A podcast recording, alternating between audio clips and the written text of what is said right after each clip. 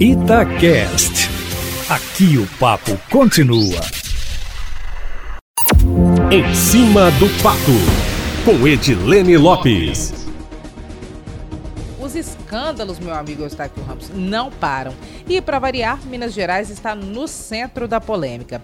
Depois da CPI para investigar a vacinação de servidores administrativos da Secretaria Estadual de Saúde, agora uma nova polêmica. Matéria da revista Piauí afirma que empresários mineiros do setor de transporte importaram vacinas com respaldo na lei federal de autoria do senador Rodrigo Pacheco do DEM e, ao invés de doá-las ao SUS, conforme prevê a legislação, teriam desviado doses e aplicado em familiares e amigos amigos, dentre eles, segundo a matéria, um deputado estadual. Todos os citados na matéria da Piauí, conforme nós já informamos, procurados pela produção da Itatiaia, negaram envolvimento. Nós conversamos hoje com membros da CPI e, segundo eles, como o assunto diz respeito a um caso privado e a importação e controle é responsabilidade do Ministério da Saúde, da Receita Federal e da Polícia Federal, o episódio, por enquanto, não será objeto da Comissão Parlamentar de Inquérito Estadual. Eu Eustáquio. Um dos citados disse à reportagem da Itatiaia que quem citou o nome terá que provar que ele foi vacinado. A matéria, Eustáquio, lança luz sobre um tema que precisa ser investigado. Como essas vacinas foram compradas? De que forma elas foram compradas? Como elas entraram no Brasil? Passaram por alguma fiscalização? Alguma parte foi ou será doada ao SUS, como prevê a lei? Onde estão essas vacinas que teriam sido importadas? Os órgãos de fiscalização precisam aparecer e precisam dar uma resposta, Eustáquio, porque de fato é uma questão que, se comprovada, é grave. A lei que prevê a importação de vacinas por privados para doação ao SUS abre alguma brecha para que quem comprou retire doses para uso próprio e para os seus? É uma questão que tem que ser verificada. Para quem quiser conferir o texto da lei, o link está na coluna em cima do fato no site da Itatiaia. Um dos trechos da lei, eu li, Eustáquio Ramos, diz o seguinte: que ela permite a aquisição de vacinas contra a Covid-19 por pessoas jurídicas de direito privado, desde que, enquanto não imunizados, os grupos prioritários previstos em plano nacional sejam destinadas para o SUS. Significa que elas só poderiam ter outro uso que não a doação para o SUS depois que os prioritários fossem vacinados. Isso quer dizer que depois que esses grupos forem vacinados, os laboratórios podem vender e os milionários podem importar para uso deles mesmos? E se o governo federal não garantir a vacinação, quem não tiver dinheiro é que compre, a população é que lute? Será que é isso mesmo, meu amigo Eustáquio Ramos?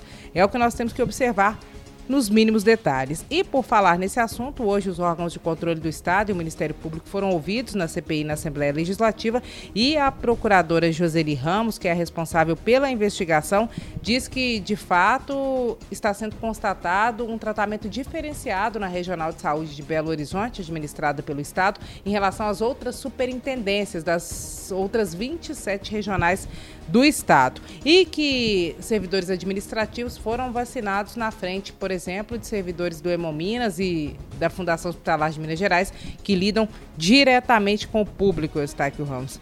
E, segundo ela, daqui a cerca de duas semanas as diligências devem terminar e estará tudo pronto para providências na área civil e na área criminal, meu amigo.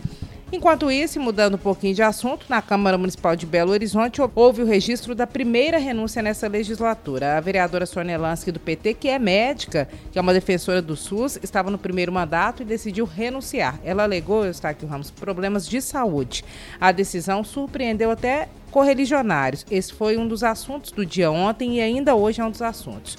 Assume o lugar o suplente, o vereador Pedro Patrus, que também é do Partido dos Trabalhadores. Depois da divulgação da renúncia, circulou todo tipo de informação. É por isso que eu estou trazendo esse assunto aqui na coluna em cima do fato, porque meu telefone não parou de tocar. Muitos disseram que ela não precisaria renunciar, que era só tirar uma licença médica e que ela teria sofrido algum tipo de pressão de colegas de partido para parar de pressionar a prefeitura, que conta com alguns petistas em seus quadros, para a ativação da maternidade Leonina Leonor em Venda Nova, que era uma das bandeiras da vereadora. Eu conversei com a Sônia Lansky, também conversei com Pedro Patrus. A Sônia alega que não sofreu qualquer tipo de pressão por parte de colegas de partido e Pedro Patrus também afirmou desconhecer qualquer tipo de pressão. Pedro disse, inclusive, que é um desrespeito esse tipo de especulação com o estado de saúde da Sônia Lansky, que diz que de fato está com problemas de saúde, que a rotina que ela vinha levando não é favorável à saúde dela, Eustáquio Ramos. Está tudo na coluna em cima do fato. E amanhã, meu amigo, amanhã eu volto sempre em primeira mão